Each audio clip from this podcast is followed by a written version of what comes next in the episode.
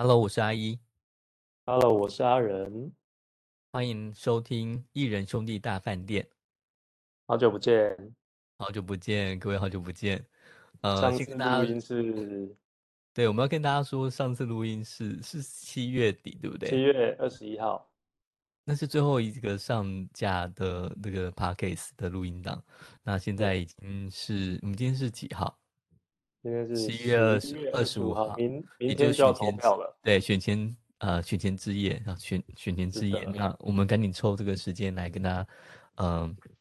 嗯、谈一个那个我们最近看的一部电影，丹麦电影《最好的时光》。但是在整个选举没什么关系。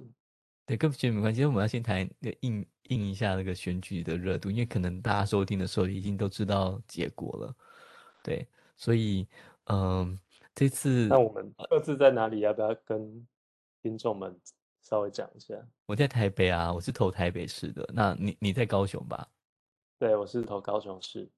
对，但是我觉得这次可能比较令人，呃，需要注意的是整个修宪的公投啦，就是啊、呃，这嗯，个十八岁的公民权，对，但是这件事好像呃知道的人很少，是吗？对啊，你不觉得完全没有人注意这件事情？高中生会很注意吧？会很注意，但是他们没有投票权啊，所以对于他们而言，他们可能很不注意。那我们又在学校工作的话，大一、大二，嗯，好像也不能投嘛，因为这个它不是一般的公投，它是修宪的公投，所以但是感觉是有有一些倡议团体或是民间团体，其实会蛮提醒大家注意这一项。我今天就是从学校离开的时候，然后经过捷运站，然后就有很年轻的呃学生在啊、倡议这件事情，就请他去投公民权，但是呃想当然就是完全没有人理他。对，那我已经我嗯也跟他说谢谢，我说我会去投，但是他就一个人很孤单的发宣传单。嗯，嗯，对，那我们今天刚好要谈的这部片《最好的时光》，因为它是跟喝酒有关。对，那啊，就是十八岁以上就可以喝酒，在台湾。对，十八岁以上可以喝酒，那但是十八岁以上，呃，十八岁还不能投票。对，这是蛮有。趣的一些设定了。那大家就有去谈这些为什么就是投票权在定在二十，不能跟做一些规定是列的差不多。那当然有些有各式各样的想法啦。但是我觉得很有趣，就是当你过了二十岁可以开始投票的时候，你不太信任十八岁的人可以投好一张选票，对。但是当嗯，你十八岁的时候，你会觉得自己可以，已经可但是当以负责了哎了。，这是一种很奇怪的心情啊，就是当我们还是小朋友的时候，我们都觉得我们做的比大人好，但是当我们是大人的时候，当我们长成大人，我们不相信小孩子可以这么做到，对，所以因为我们觉得这几年我们一定成熟的比两三年前的自己或者两三年前的这样年纪的人来说更成熟。嗯，我觉得我许我我喜欢用个心理学角度，就是其实心理学有谈一个叫做，呃，我们会很自我中心的认为自己表现的比较好。对，那一嗯个很典型的实验就是，他去询问，就是每个人对于自己的开车技术，那多数嗯，的人的开车技术都把自己评分到八十分以上。对，但是，对，那但是如果大家每个人评分八十分以上，那整个全部的全部平均应该是八十分以上。对，但嗯，是，呃，就是真的，如果是很客观去评鉴的，其实多数人整个总体加起来的平均分数应该是六十分，所以应该有人会拉所以我我低分数。们把我们把别人的拍摄技术评价的比较低。对对对，嗯、我们自己评价都会很好，然后每个人都自我评价很好，但是如果很客观的去评价每一个人的话，其实应该有高有低，对，但是低的人不会觉得自己很低，对，然后每个人都觉得自己很高，所以就是呃，多数的人都是用一个很错误的自我状态在快乐的活着，这个是心理学的启示。对，很幸福啊，就是我们每个人都觉得我们自己呃是棒的，就是为什么我们十八岁的时候可以投票？因为我们是独特的十八岁，但是你们不是独特的十八岁，你们还是一个懵懂未知的十八岁。对，所以当我们长大的时候，我们觉得他们不能投，但是当我们自己是十八岁的时候，我们觉得我们可以投，我们是不一样的十八岁。对，它是个很有趣的一个心理状态。那每个人都会嗯，去评，把自己评价的好一点。那所以当我看到这个十八岁这个议题的时候，我觉得它很难通过啦。但是但是你怎么去解释说，呃，譬如说超过十八岁的人，可是他还是觉得他想要给是不是我自己的其他的十八岁的这样的族群一个，也信任他们，肯定他们的呃决定或是智慧。嗯，所以这些人比较能够超脱一个这种比较自我的观点，他可能可以看一个比较整体的，他可能会想到说，可能有几个十八岁的人真的表现的不好，但是他相信整体的十八岁是好的，是过了门槛好，而且他可能思考的是像我们刚才所思考的一样，就是十八岁都可以喝酒了，那十八岁都已经负一些民法、刑法的一些责任，那为什么十八岁还不能投票？所以他思考的是体制，他不是思考是一个人的什么状态，他讲的是一个嗯体制的一个一个事情，他是为了一个这是比较是整体的看法。对整体的看法，它是一个呃为了系统的一致性啊，系统一致性。对，民法、刑法都十八岁，那当然投票也是十八岁。他完全没有考量到十八岁的有些人是呃，可能不是真的很能够有那个能力判断，或是已经有能力判断，他不再思考这个事情，他思考的是系统的问题哈。对啊，反正我觉得每次看到这十八岁的议题，就觉得很有趣，就是到底我们在心理学、法律心理学里头会去谈论叫那个责任能力啊，我们那个责任能力，对，嗯，那我们每个人都觉得自己有责任能力，有那个可以负担能力了，但是别人都会觉得我们不行，在别人的心中，我们永远都是小朋友，都是小孩子。对，那最比较偷懒的方式就是它有一个检核的机制啊，比如说就跟考试一样，你对对对，但是你又不能用这个考试去限制，所以你要怎样的十八岁的人才能投，然后怎样的十八啊岁的人却不能投，你要检核所有的选民吗？对啊，这件事情那就就变得更复杂了。嗯，就变更不了。但是以如果说以法律心理学、司法心理学，我们会去谈，就是按照法律上面的啊、责任能力，在什么样的情况下是真的拥有的。对，但是选举能不能有投票权这件事情，你不能去审核，因为你就有可能让呃这个选举的过程，让这个某些政党可以在里头去操作嘛，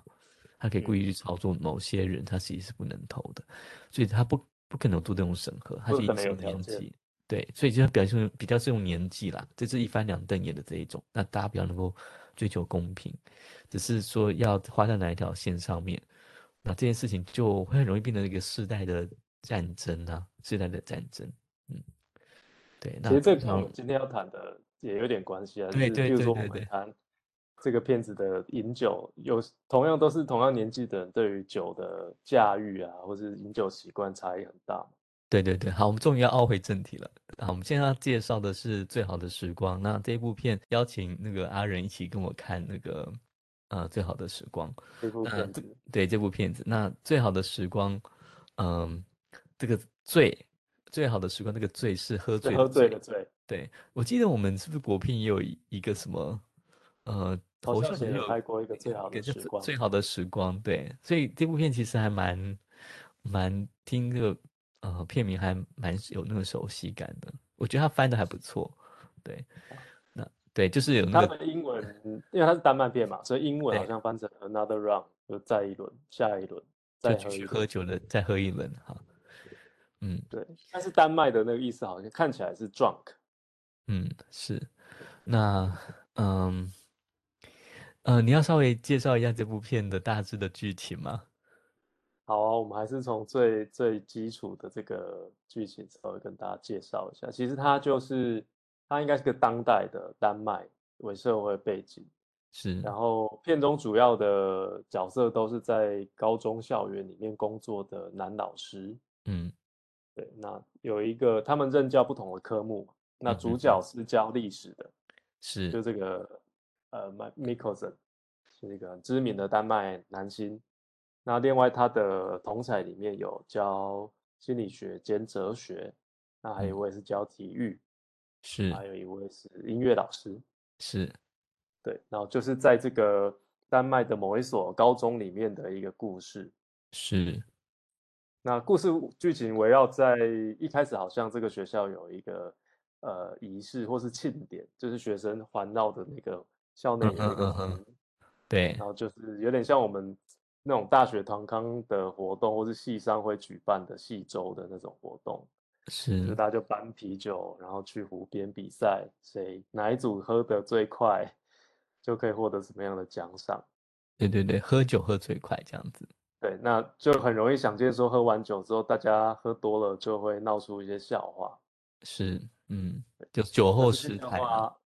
对，这些笑话就让学校开始思考说，到底这个样的一个活动还要不要每年继续举办？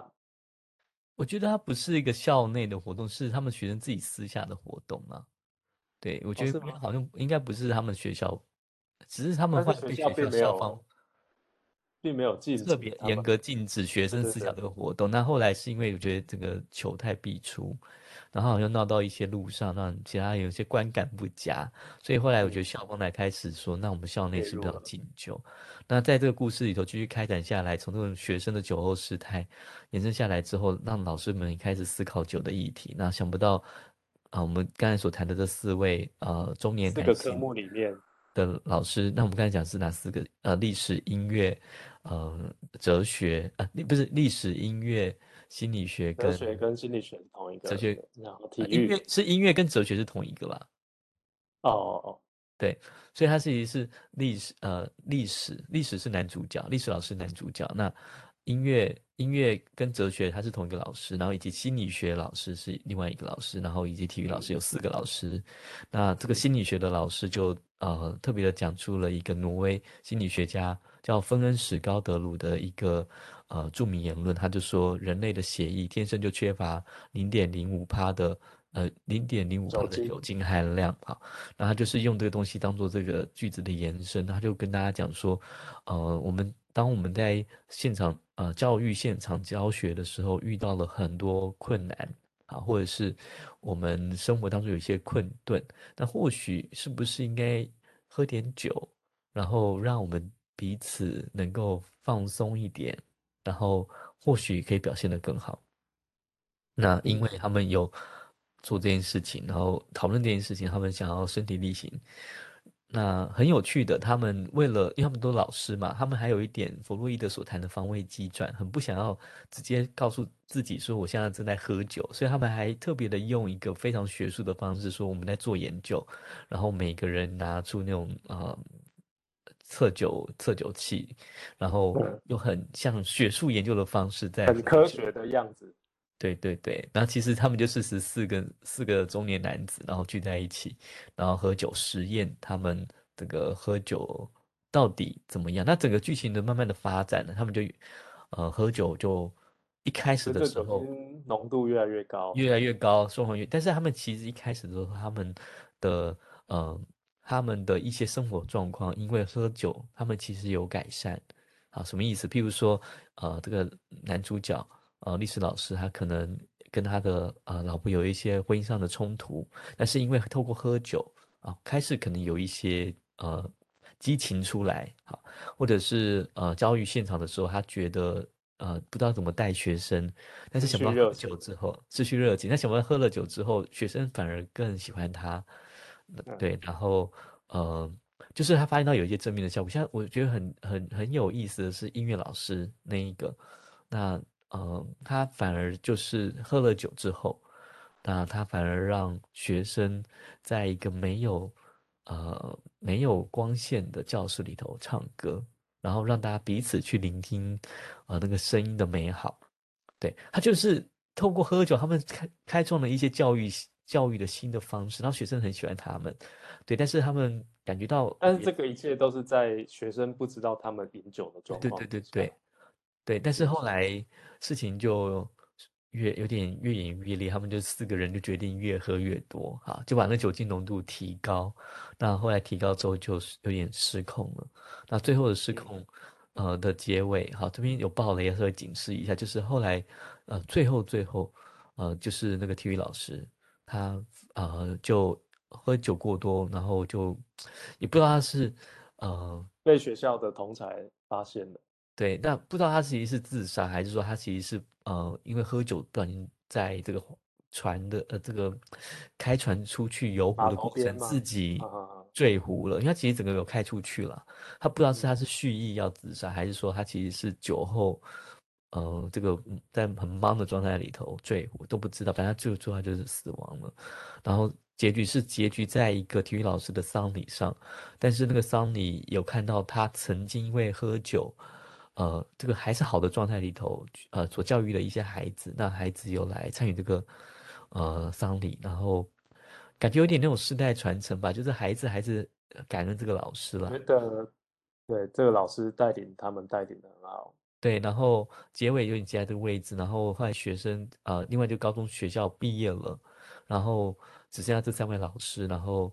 呃，老师看着这些学生毕业，然后这些学生也很感谢老师，其中有一个还呃那个音乐老师跟哲学老师，音乐跟哲学那个老师，他还有带一个学生，也透过喝酒的方式去度过了他的这个期末考，反正总而言之，他们帮助这些学生又回来在。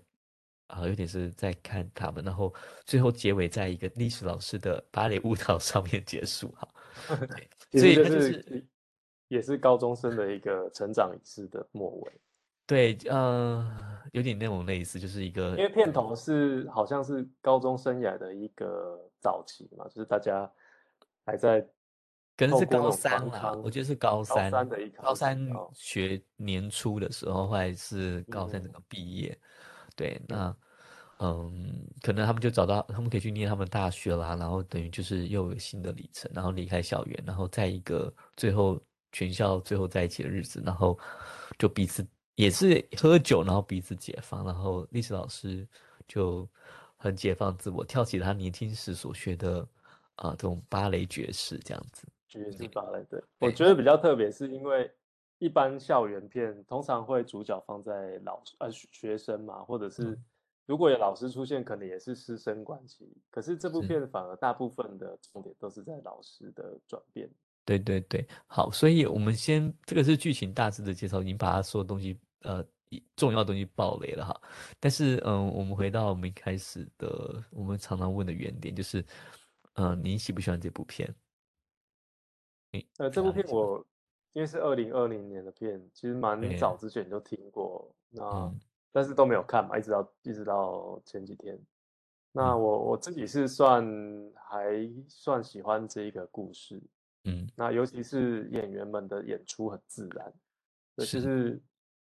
呃虽然都是成年大叔们当主角，有时候会觉得这个性别的分布上难免有一些失衡，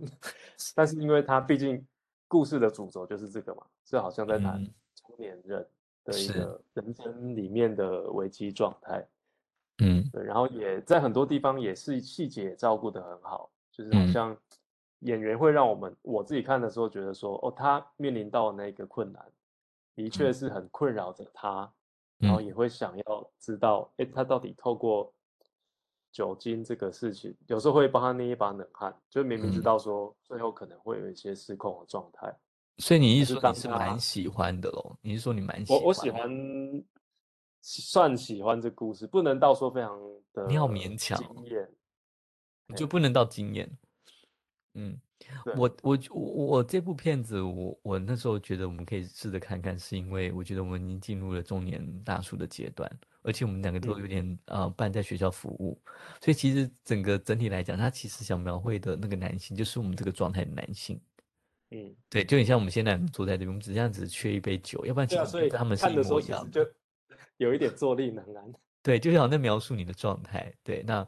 呃，看他们描述的家庭或光棍，然后或者是他们有孩子的情况，那你某个程度其实他就在呼应的一些我们现在的人生现状。好，所以嗯。虽然哦，我觉得这部片它虽然在讨论一个呃酒精文化，丹麦的酒精文化，不论是从青少年角度或是一个成人的角度去看，它也试着透过一个零点零五帕，然后不断的在慢慢往上升这个酒精浓度，然后透过跟让大家讲，可能少轻微的使用酒精，它可能对你的生活有帮助，适量饮酒，但是过度饮。过过量饮酒哈，就会发生不幸的事情，有点是那种宣教片，就是你如果谈酒精文化，他在有点在传达这件事，而且他我觉得他处理的尽量很中性，不要把酒精污名化，然后让大家看到喝酒的人背后有什么样的动机。对，他但是我觉得他在包装在这个酒精里头文化里头，他其实在谈的，我觉得是在谈中年危机。对，所以如果我觉得，呃，我觉得我我我我我口急了。透，如果是酒精谈酒精文化，我觉得这部片很很 weak，就很弱，就是你想要把很多事情都讲得很好，就是很中性。但是我觉得他如果谈中年危机，我觉得这部片谈中年危危机来讲，我觉得他其实是很让人就是欣赏的。我其实蛮欣赏这部片在处理一个中年男子的危机，对，因为我觉得他在描绘一些那种心理的细节，他其实描绘的很痛苦。对，那我觉得他又特别的请那个呃，这个你说那个叫什么名字？那个历史老师他叫做米克森。对，那其实这个是那种著名在演那个人魔的，就专门那种那个。对啊，就是他其实很。很内敛呐，就是他的演出会就是让我们觉得，对对对，他是一个非常内敛，就是他的他的那种表达是情绪很内敛的那种演法，节制的，嗯，对。那我觉得他就在他就在讲这种，呃，即便在北欧，好，在这个这些先进国家，他其实，在呃男性其实已经算性别平权了，哈，男性可能或许可以去做他自己解放的一些状态，但是他也看到了一些中年男性。那在这样子的社会现状里头，他还是有某些的枷锁在他身上。那他们在面对这些中年危机的时候，还是用一个非常内敛的方式去处理。然后，我觉得这个历史老师，这个米克斯，他也就是在用他的这种让大家去感觉到这件事情。对，对我我我那时候觉得看，如果是从中年危机来说的话，我觉得这部片会让人很很欣赏嘛。对，让人欣赏。这部片呢，它其实它在呃，看按照 Wiki 所讲，它赢得了第三十三届欧洲电影奖的最佳影片、最佳导演跟最佳男主角以及最佳编剧。所以，如果他在欧洲电影来说的话，他其实做了要得的大奖全都得了。是当年可能就是最有名的欧洲电影 之一啊。就最佳影片、最佳编剧都有哦，所以我相信他所描绘的一定触碰了这个很多欧洲观众的 心。对对对，他可能没办法触碰到我们这个台湾观众。好，对我们比较受好。他台北票房也有两百万，两百万吗？是为了那个是为了那个男 主角吗？我想是一定的吸引力啦。是，不然其他的演员，我觉得一般在台湾观众应该不会太熟悉，而且台湾对。北欧电影似乎也没有非常非常的的捧场吧？是，嗯，我觉得，我觉得应该特别讲一下，说中年危机这件事情为什么让我非常的心痛。我觉得应该再讲更细一点，就是说，嗯，嗯，嗯，谈这个酒的文化里头，那我们我跟你一起看那个听那个季金庆的嘛，他有特别谈酒神文化跟太阳神文化。啊，他特别谈到那种太阳神文化，它其实是扮演的是一种非常理性、逻辑、文明推动的样子。但是其实背后有一个酒神文化，它其实是一种比较非理性的，嗯，可能甚至潜意识的的一个这样的状态。那这个酒神文化其实所扮演的就是这样子的另外一种文化的角色，对理性的反动。对，那所以有点是这个意思，就是说这些中年男性们，他其实在学校里头扮演的是一个非常。呃，刚直，呃，理性，不不会出任何差池的，有原则的，或是象征学校权威的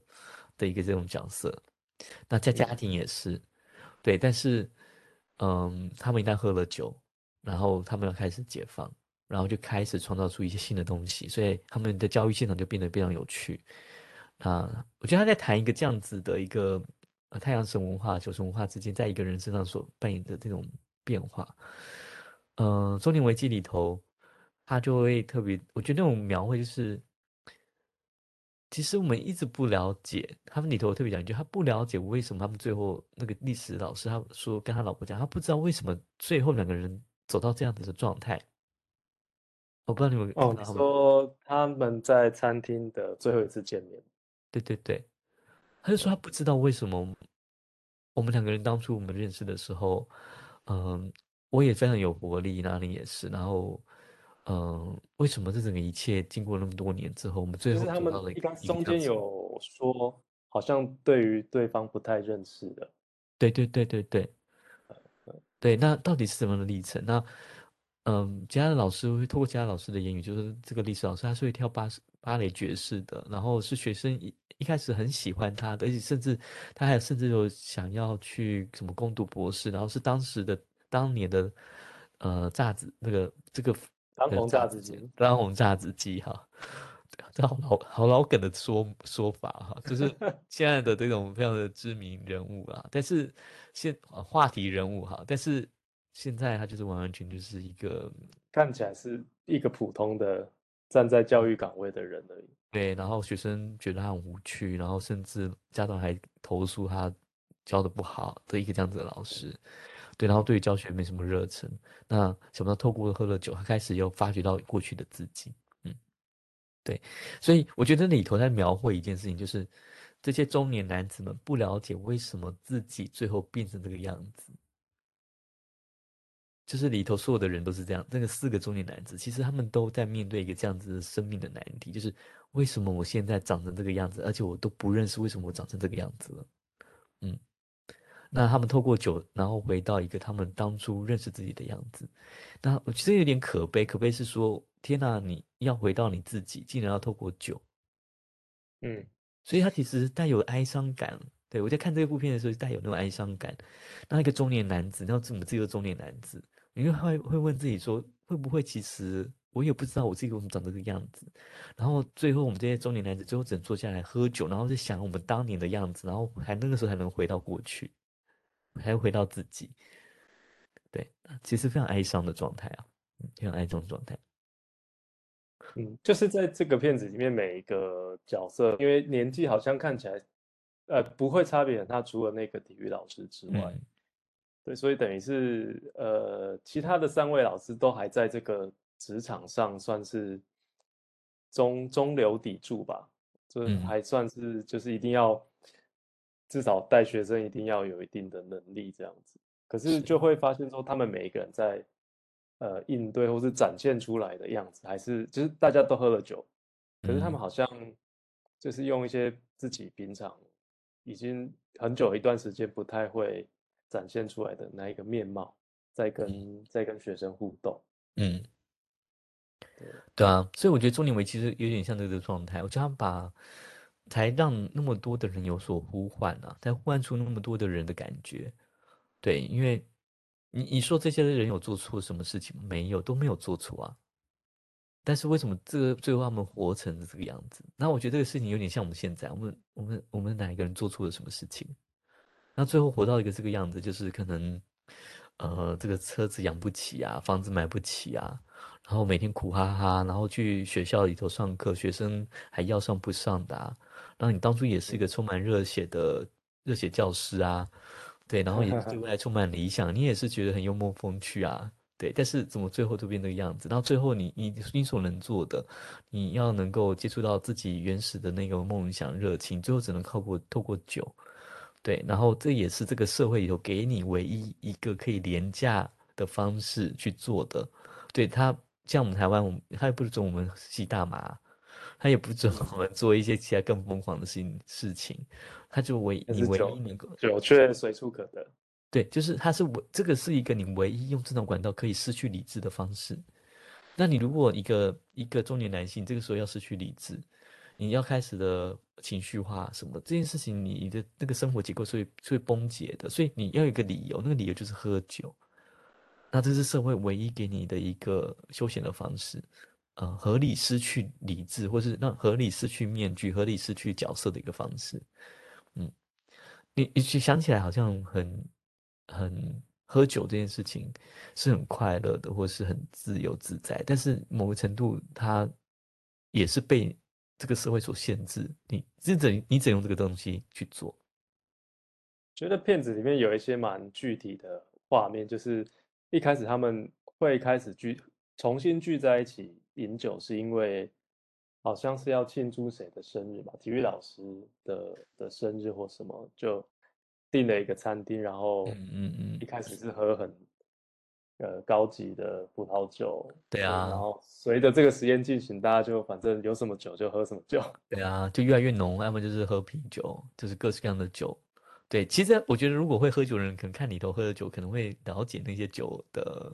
的风味啊，或是他们。他们也有调酒啊，或是也有喝一些烈酒。但是我们都没有这种酒的知识，所以我们就只知道他喝酒啊，就完全没有了解那酒的文化脉络这样。嗯。呀，所以呃，回到我刚才所谈的，就是那个呃中年危机。我觉得这中年危机里头描述的这种感觉，那尤其对于一个现在中年的我，我就觉得他描绘的很很，我不能说他锐利，但是我觉得他呼唤起一种感觉。对，然后而且你而且你会觉得说你没办法，你你想不到什么方法你可以克服你的中年危机了，已经想不到了。那你唯一。让自己可能可以稍微度过好一点的方式，啊，有可能就真的只剩下喝酒了吧？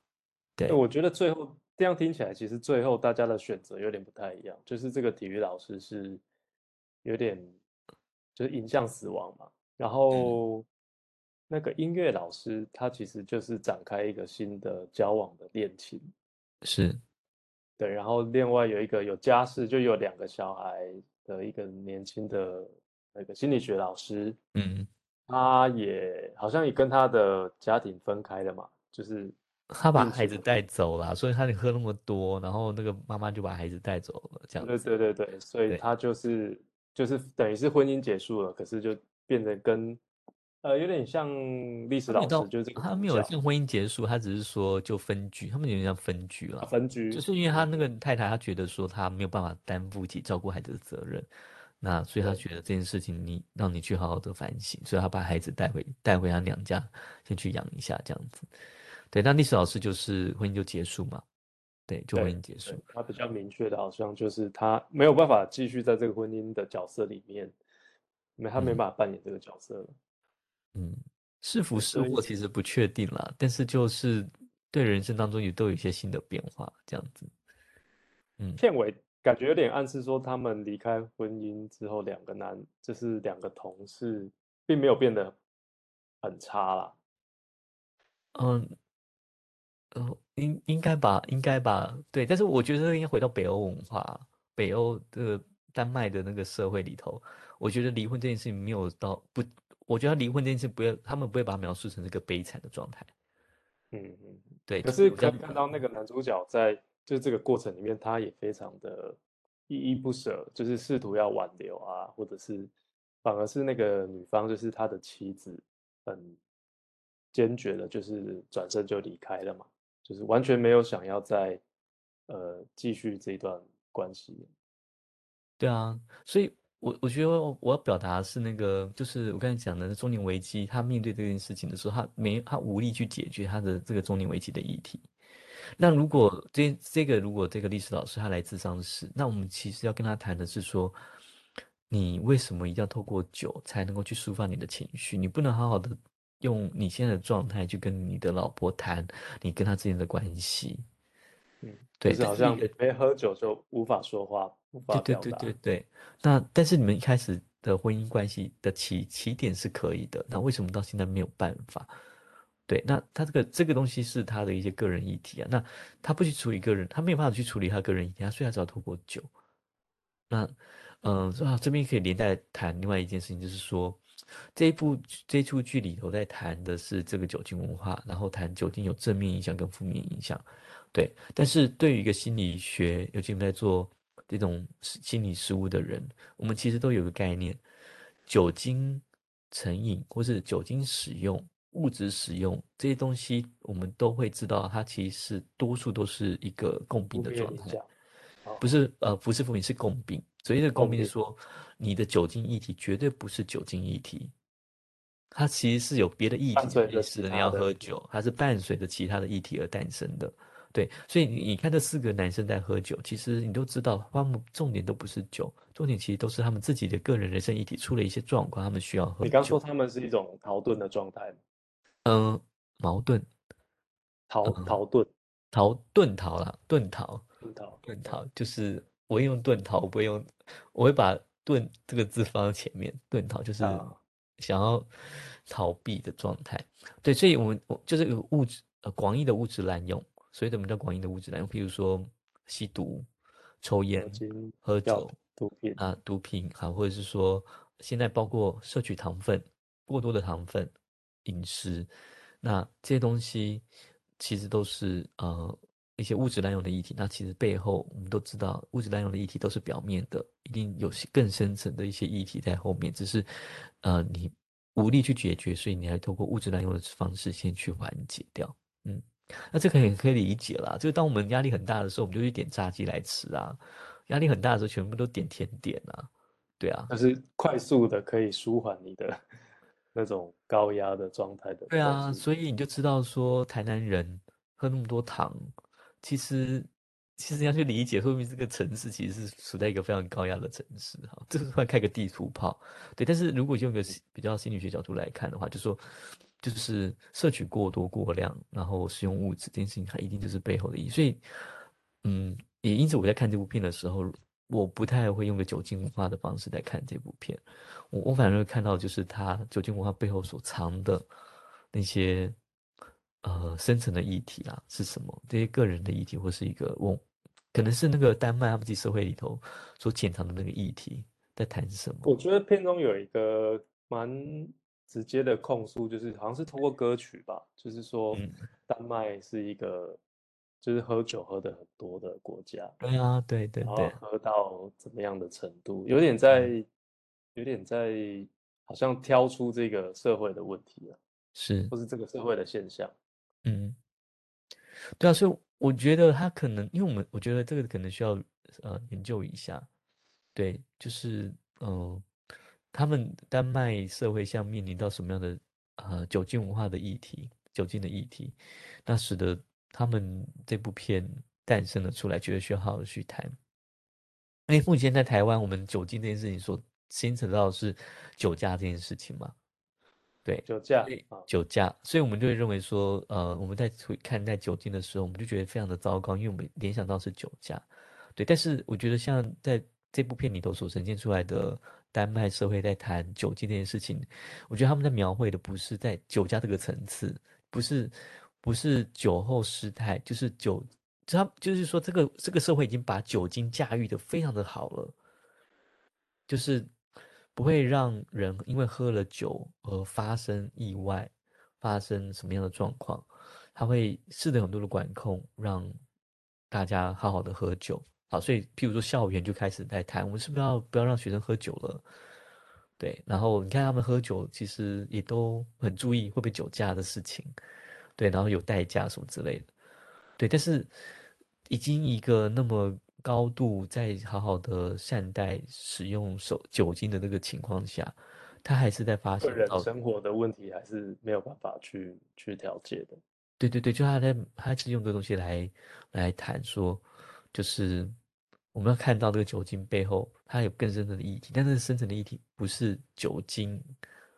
这个事情而已，它可能是呃一些。一些非常个人的，或是一些，或许是这个社会，像我讲的，就是这个社会是不是，呃，很接受啊，或是只准许人用这个方式在宣泄自己的情绪？对，嗯，所以呃，片中就是有一些东西，我觉得并不是很明显的，就是譬如说，这四个呃老师，他们各自有各自的生活状态，或是家庭状态。那。有的人的篇幅比较多一点，就是像我们对那个体育老师的认识就比较少，知道他单。身独居，嗯，对。可是，在片中却安排他是呃年纪最大，然后最早，呃，好像因为自己的生活状态加速了，他就选择或不知道是不是选择了，就是走向死亡。嗯，那好像有点留着另外三个稍微比较年轻的老师，就是。还让他们有一些选择的空间跟可能性。嗯嗯嗯，我觉得，我觉得你发，我发现你非常想谈体育老师，是吗？对啊，你提的体育老师死亡，因为我觉得他的事件是最戏剧性的。就是如果以电影来说，我觉得以心理学家以及编剧的角度来看的话，我必须得讲，他里头他写这一个剧情，他。他在谈另外一件事情是，呃，酒精每个人的成瘾性或因为你自己的基因成瘾性是不同的，对，就是有些人喝了会没什么事，有些人喝了他会立刻成瘾，对。那我觉得他在描绘体育老师，体育体育老师到底讲他应该是身体很强健的，对。那虽然很年年纪很很老，然后带球队，但是他的那个状况里头，你其实也不知道他是什么议题啊。但是你他一喝，他其实一喝就毁嘞，嗯。对，所以他讲他戏剧化，但是我们的确发现到，就是的确有些人他其实在基因上面就很容易，就是酒精成瘾，对于酒精的吸收的个体差异。对对对对对，所以你看有些人就是他让里头去呈现出这个一些面相啦。对，有些人可能是因为议题可能去喝，有些人可能因为起哄有一个这样子的声音，他跟着去喝。但是有些人可能一喝，他不知道自己原是原来基因是那么的脆弱，是很容易酒精成瘾的。然后一喝酒啊，然后再加上自己可能没有太多人际网络，他就啪就立刻就掉下去了。对我觉得他可能在描绘这个情况。对，那但是我觉得他的死亡，他一定是要让这个戏剧推到一个剧情的高一个一个高点啊。对，所以我觉得他要让大家知道，就是酒精里头一定就是最糟有一个这个极端最最糟糕的状态。对，然后我觉得这个东西也，嗯，一定我觉得是比较文学的手法啦，它就对应着青少年的喝酒，就是你刚才讲的青少年一开始的片头的那个喝酒，跟最后的死亡，再加上最后的毕业典礼，我觉得它就是让大家知道。那个有那种重生的状态，那这也是酒刚才我们所提的酒城文化嘛？对啊，对你说这个对比，主要就是因为有人是在这个生活的旅程里面就没有下一站了嘛。然后对于这些毕业的学生来说，好像他们还有所期待。对对对，然后嗯。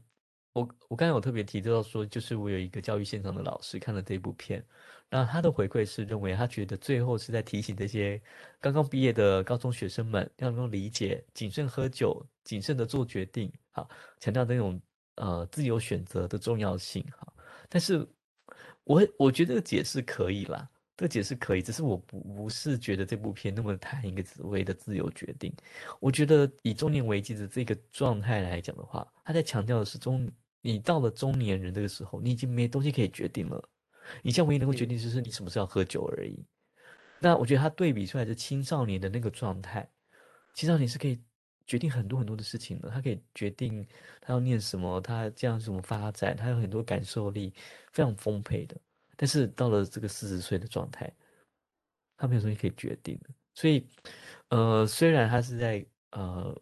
强调一个啊，我们要告诉孩子，他可以决定要不要喝酒，让可以做这些决定。但是他也，可是他是透透一个蛮痛苦的成人的方式去描绘。对，那但是我觉得他更想要描绘的是成人的这个面相。我们成年人其实也很谨慎的做每个决定，活到了四十岁。但是你活觉得活到了四十岁之后，你发现到你什么东西都决定不了。对啊，什么东西决定不了。而而且我觉得社会对于你的宽容也不再会像跟给对年轻人的宽容一样，就是还会大家讨论说要不要继续举办给年轻人的这种喝酒的活动。可是对于譬如说你背负的这个教育者身份的人，当你只要一在校园里面被发现，嗯，对啊，对啊，对啊，饮酒或是违反这种规定的时候，你其实会有相对应的风险跟代价。对啊，所以。就像我刚才所讲，为什么我觉得我喜欢这部片在描绘中年危机的那个角度？对，他在描绘的就是说，这些人其实也没做什么错事啊，但是怎么回人生回到一个四十岁的状态，没有一个人可以做出任何的选择。然后那个选择状态，最花所能够选择就是只有喝酒。但这些人他跟一般的酒鬼不太一样，跟一般酒鬼他可能穷困潦倒，他在路边，他呃他的经济的状况没有办法让他做任何选择。但是这些人全都是老师诶，那但是你可以感觉到他的生活里头，他好像没有办法做任何的改变。那唯一的改变就是他喝酒。你看着每一个那四个中年男子都是那个状态，然后这个时候你在呼应看自己的状态，就觉得啊，我不是也是这个样子嘛？那你唯一的方法就是我们只能决定吃什么喝什么，那你就只能决定去吃咸酥鸡啊，吃炸鸡啊，吃甜食啊，然后再吃片刻的。好像自由有所决定的这种，对你你在选择这样，你觉得你是自由，但是其实你也知道，你也只能这个样子啊。对，因为你这个时候要像这些学生来说，我我要选一个新的新的道路、新的科系、新的伴侣，你你都没有好做啦。那那个那个叫呃这个心理学老师，就是他就一直在，他就会描绘他的家庭里头，他半夜里头要照顾小孩子，那小孩子在他身上尿尿，嗯，他就是。无从选择，无从选择，嗯，那唯一的片刻就是这些男生聚在一起的时候，那大家一起喝个酒。我觉得，对，刚提到这个，好像就是说，如果他们今天都不是在校园有还有自己的一个教职的话，今天他们是别的，比如说工作的身份，或他们的工作环境不是在校园之外，就可能是不同的故事嘛。嗯，对，那这这个片子就是留下了一个这种。一个问号啊，就是说，在这样看似一个很封闭的学校生活里面，那学生总是充满希望的嘛，因为好像就是老师从学生的回馈上面，当然除了酒之外，学生逐渐变得投入在课程里面，也是一个鼓舞这些老师的一种，有点像火花。你觉得有鼓舞吗？我不觉得有鼓舞，我觉得他们只是在造成老师更大的困扰罢了，是吗？对啊，我并不觉得他们有鼓舞啊，我没有觉得他们。你看到后面，我觉得那个那个那个那个状态，虽然老师跟着他们一起跳舞，但是老师一开始没有想要跳舞。哦，不是，我是说在在教室里面的时候。但但是我觉得在教室里头，我觉得中断的时候是啦，我觉得但是是是可以，但是我觉得我觉得我我觉得他们并没有鼓舞到老师什么。我觉得我自己在看的时候，对哦，可是我我是觉得那个好像他们是一个。镜子就是呃，就是历史老师发现，原来他回到过去的自己的样子的时候，学生是会有反应的。那那这件事情好像让他觉得说，哎，那哎酒精真的带给他一个正面的效果，而且他愿意因为这样自己的一种有点像回春啊，或是回到过去的神采奕奕的这种魅力，而愿意继续。把自己所会的就带给学生。嗯，好，我们要做一个结尾。呃，这个结尾，呃，我们就问最后一个问题，就是我们现在谈到了，就是这个历史老师透过喝酒，然后让他找回到年轻的感觉，然后增加了教育现场的效果，让学生非常喜欢他。如果是你，你会不会在上课前喝酒，以为了获得更好的教学状态？我觉得应该很难的，因为不是难不难，就是说你会不会，这是不是难不难，是会不会，就是你会这么做还是不会这么做？我不会，你还是就保持清醒的进去，然后看着学生死气沉沉的睡着。就是如果以自己现阶段的状态，你的你的能给予的东西，就是会让学生睡着，或者会让学生以这种状态在课堂上面的话，我觉得我会接受那个状态。你就接受它，所以你不会想透过喝酒，然后回到过去年轻时候这种玉树临风的状态，然后让学生喜欢上你，觉得你教育评鉴填的很高。休闲的时候可能会，可是我觉得在工作上不会。好，我我我觉得我必须得承认，就是我现在呃上课的时候，我之前会尽量喝杯咖啡。哦，咖啡 OK 啊，咖啡对咖啡，对咖啡你会喝，那但是我以前是不需要的。对我以前可以很精力充沛的去呃去课堂面就是讲课，然后我觉得还这个体力还不错，但是现在我已经需要咖啡因了。对，那我觉得我觉得它呃虽然咖啡跟酒精来说的话，当然咖啡这件事情感觉起来大家比较稀松平常，对，呃，但是我觉得那是一个同样的一种感觉，就是嗯。你如果在人生这个阶段，你可以用个东西可以让你回到青春的感觉的时候，我觉得没有人可以抗拒。对你懂我的意思吗？就是如果呼呼个大麻可以让你呃灵感全涌涌现涌现，或者是说，或者是说，因为会考虑到那种效果的问题，就是呃今天可能比如说像剧中描绘的。哎，当你有适量的酒精刺激，你可能在某几堂课就会比较好，状态比较好。可是也会考虑到说，你慢慢的你习惯了它的东西的剂量，你势必会一再一再的索求嘛。可是到了一个极限之后，就会就会崩溃了。对，所以所以我一直说，我觉得，嗯，就是这个中年危机的那个背后，我们回到这个。原点就是说，你你你，如果我回问到这个问题，我现在的状态就是，我会用咖啡因。那当然，这个咖啡因这件事情，你可能就你可能就因此就就习惯了这种咖啡因这种亢奋上课的感觉，那你就会可能就会越来越习惯喝这件事情。但是我说这个心理的背后，就是说如果我们可以透过一个物质，然后也让我们可以有有体力精力，然后跟过去年轻的自己表现的一样的话，我觉得没有人可以抗拒。大家是很难抗拒的。对，那我觉得有点是这个出剧有点是这种状态，就是说，嗯。我为什么说它是中年危机？就是说，这个社会里头，你也只能用这个方式，让你觉得你自己还是年轻的，然后去可以处理自己的事情。那你就是靠酒。那但是当你喝酒的时候，你可能就会呃酒精依赖啊，或者说你可以有更多的耐受性，你要喝更多的酒，或是你想要有更多的效果，你就会越喝越多，那件事情就会失控。对，所以那个起头就是说，我们还是很想要找回过去的自己。对，那物质是最快的，物质是最快的。我们不可能禁止人类使用物质去找回一个过去的感觉，但是就一个心理学、心理事物的层面，我们如果都走这种便捷的路径回到自己的话，那它就很容易产生这样子的的困境。因为你会靠依靠更多的物质，所以心理学实物我们所做的，为什么要心理智商？我们心理智商就是透过一个漫长的历程，让你找回你自己。它是久的，但是它不会，它不会让你上，你不会上瘾你的心理师，对你不会上瘾心理智商，对，有可能啊，但是很少会上瘾，对。但这件事情还是一个长期回到自己的状态啊，所以我说以心理事物来看的话，其实真正回到自己，就可能像你刚才所讲的，你就好好的接受你现在的状态，就是你讲课就是学生会睡着，那你你你可能就接受你呃这样这剧中人物，你可能就接受你们之间婚姻的状态互动的模式，就是不是很很亢奋的，就是很很很平淡，那这时候才可以好好去面对事情，然后我们可不可以来？讨论、沟通、解决，然后我也好好的表达我的想法，你也好表达你的想法，我们来看怎么办。那这件事情还是回到一个事情的根本嘛？还是回到所谓的自己？那如果我们都不是试着，这个社会不鼓励这件事情去做，而是不断的跟你讲，我们可以透过物质啊，对。那在台湾，我们鼓励的就是吃各式各样的夜市小吃嘛，对。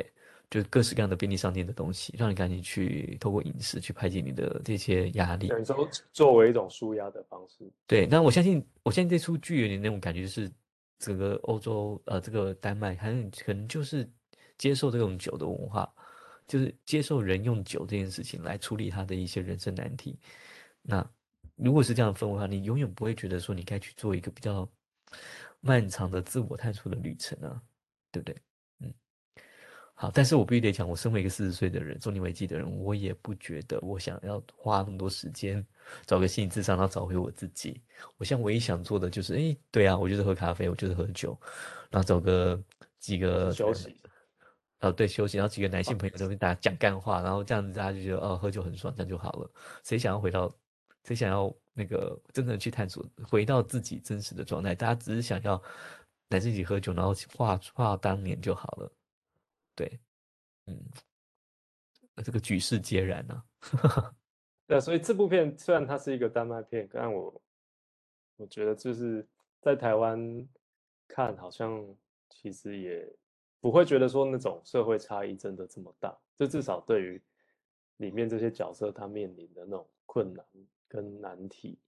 会有感同身受。只是也许。嗯，不会像片中那么戏剧的说哦，你真的会在某一些职场上就尝试说，哎，你就是喝酒去上工，或者是说你就服用物质去，对，也许在现实生活当中并没有办法那么那么放心的这样去做。嗯，是，哎，我觉得这部片，我觉得可能对年纪轻的或是。没有处在中年危机里头的，我觉得这部片会比较难共鸣，对，所以，我我我就在思考说，这部片是不是那么适合学生看，对，然后我觉得如果也没有太多经历中年危机的人，我觉得看这部片他也会看的，只是把它当做是一个饮酒，呃，饮酒宣宣导片而已，对，就是告诉大家说，哦，不要过量喝酒这样子，对，但是我觉得在看这部片的时候。感受到是那种满满的中年危机，那种淹没的整个这个。可是我觉得对于那种经历身边的人如果经历很巨大的变化，就是认识以前的他，跟发现现在他怎么这么不一样的这种心情的话，我觉得片中很多就可以共鸣。或许吧，我我其实我有怀疑那个历史老师是不是有一点 depression 啊？对，就是有点怀疑。嗯，但是那么长期的一个那么压抑的状态，那会不会其实他有一点那种忧郁的症状？但是，well，我觉得也不要特别的，这只是一个那个心理事务工作者我们去会做的一些心理的猜测，只是就觉得一个天线，对，就是会去猜测一些东西，但是只是觉得啊。就是我觉得某个程度一定，而且我觉得这部片因为非常男性，我觉得女性有可能也不太能够理解。对，就是就哎，为什么男性可以把自己养成这个状态？对，为什么允许自己失控，然后却好像大家也不会去要克制？就是这四个人之间好像也一起共谋促成了这个不可思议的实实验。对啊，就是在这部片里头，女性都没有什么喝酒喝喝醉到什么状态，就是女性都是非常理性坚强，照顾这个家庭的情况，反正是男性都在崩溃这样子，就 OK 这样子，对啊，但是我我就我理解编剧的安排了，然后也理解就是他在描绘的是一个中年男子的一种危机的处理，然后嗯长成这个样子，竟然是我觉得如果约处理这样。以非男性的观点，就是如果是女性，她会看到说，如果你的社会里面就是男性的状态都是这样子的话，不不也觉得很很很危险吗？你说危险是指，就是说你你好像帮不上他们的忙，但他们有可能是在这个社会里面，呃，拥有资源嘛，能够决定一些，比如能决定学生的考试。的好坏决决定学生的表现。那如果你就是有点像一开始那个家长，就家长都很担心说你的你的孩子，然后的成绩 不怎么样的老师的班上，对，反而不是因为担心那个老师，而是因为你担心你自己的小孩。嗯，对啊，所以这种这种心情好像也变得可以可以对这些角色产生兴趣，或是对整个故事所描绘的那种。或许吧，或许有些有兴趣，但是我觉得能不能真的去同理到一个男性在这种状态里头的一种困境跟悲哀，对，那对我觉得不一定，只是我觉得我我可以被呼应到，我觉得我我有，我觉得有一阵子我其实处在那种情况里，对，在那种情况里，然后你就觉得人生啊，你有什么样的选择可以出来，但是你明明你年轻，可能在二十年前的时候，你觉得你的人生充满可能很多种可能性。对，但是到现在说，你竟然觉得天哪，我竟然连一些选择都无法做了，然后很多事情都一个卡一个。对，然后但是你已经算是这个社会里头算有社会资源的人喽，那你发现到你还是这个情况里，那觉得这件事情是非常吊诡的，那你是无法求救的。你这个也不叫做求救，因为你没有危险嘛，就是你没办法去讲。对他们都是有社会资源的男生，但是他去求救什么？说我我生活过得不好，但是他们又有薪水又有钱的，又什么？对啊，别人不一定能够理解说为什么你觉得你过得不好。对，那就是他没办法讲，然后对他到底要求救什么？对，那到底或者说他坐下来要跟人家讲什么，才能够讲出他的心情？我觉得对他自己也不知道。那我觉得或许他也知道，他也讲不出来。所以我觉得那个为什么挑这个男男主角，这个很内敛的演法啊，就可以感觉到，就是你你你看完这部片，你还是不知道他可能。真实的那种感觉复杂到哪一个位置？但是你你你可以感觉出来，你可以感觉出来，就是他连最后在跳那个舞的时候，我觉得最后那个舞也很很重要，就是你知道他还有另外一种表达的方式。对，我觉得是一种解放啦，就终于我看到他跳舞了，然后最后还跳进，就最后一幕停在他跳进那个准备要跳在湖里面，对，就是那种一种解放飞翔的状态。对啊，但是那只是一种感觉而已，他最后还是啪就掉起掉在湖里了，对不对？这是一个很美的遐想，现实中他就这样，他还是还是这个样子，要从湖里好好的爬上岸。啊，对啊，他还是没法救他的体育老师这个朋友嘛，对，他是就是也是无力去去去做到什么改变的。对，我觉得就是这种状态，大家都是把自己活得好，你你好像是无法，你人生再也无法被什么东西给推倒到另外一条命运线了，已经没有了。对，它其实蛮，就是如果你这样子去理解，我觉得这部片就有它比较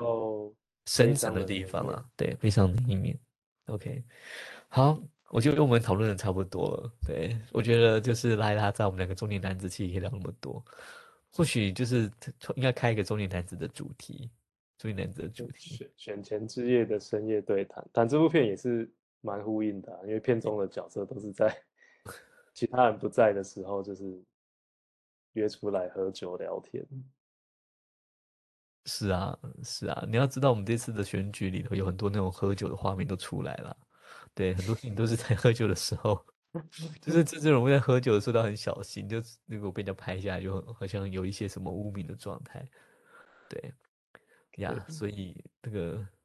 酒，那我们还是还是在在空中用那个声音陪伴大家就好。是你说不要喝酒陪伴大家吗？这陪喝酒就是留在我们各自现实生活中，各自认识。所以他们想要我们喝酒坐台陪他们，一边喝一边谈。嗯，或许吧，他们会觉得这样子我们会更加的解放自我。对，或许。对，哎，好了，我们今天谈到这里好了，今天谈到这里，那也感谢各位的收听，然后希望我们还可以再录下一集，然后希望很快就会再跟大家谈别的片子。对，然后希望就希望我们的这个艺人兄弟在饭店还可以继续营营运下去。好，那就先这样子喽，感谢各位的收听，谢谢大家，拜拜，拜拜。